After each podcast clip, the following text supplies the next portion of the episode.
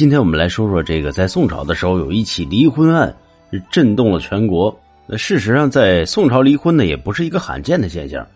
但是这次离婚引起了全国轰动，主要是因为涉及到了李清照，并且这起离婚案是女方要离婚。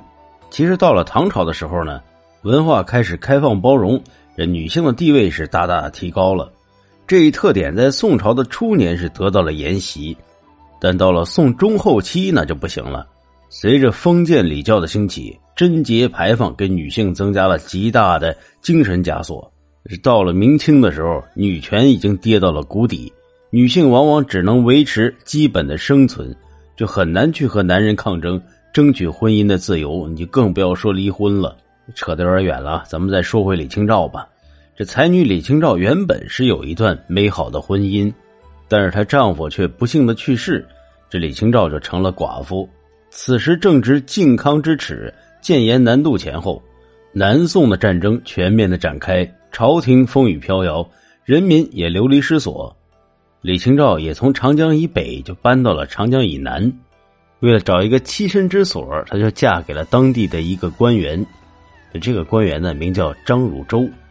然而，就是婚后不久。李清照就发现这张汝舟啊，他是个渣男。那这渣男呢，他不喜欢自己的才华和个性，却觊觎自己家族的财产和收藏。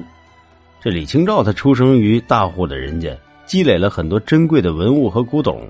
然而在流离的过程中呢，这些珍宝早已经就遗失了大半了，剩下的都是李清照认为比自己生命更重要的东西。那他怎么轻易的能把这些给张汝舟呢？这张汝舟什么也捞不到，也没有什么才华。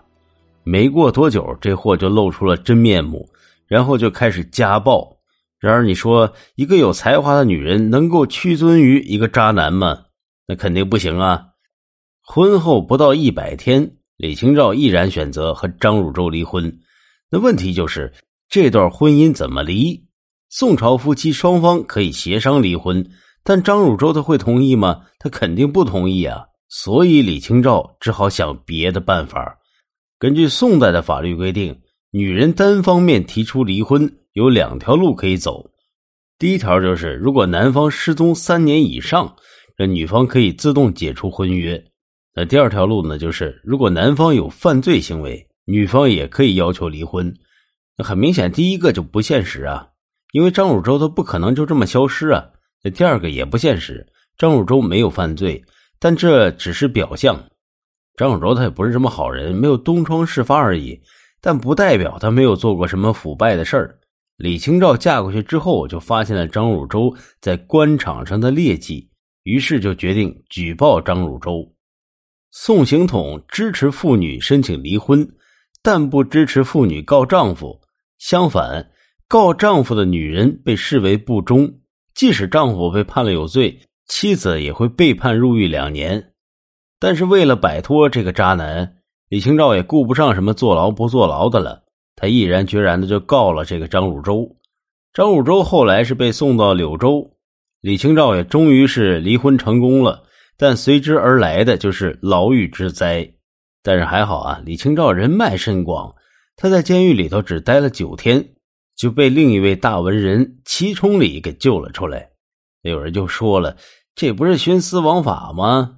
哼，那别忘了，宋朝有一条高于法律的权利，那就是皇帝发布的鞭赦。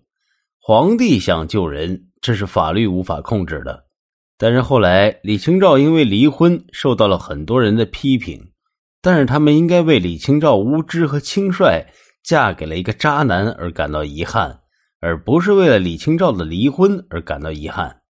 那事实上，李清照被这次婚姻打击的是筋疲力尽，在苍凉中度过了最后的人生。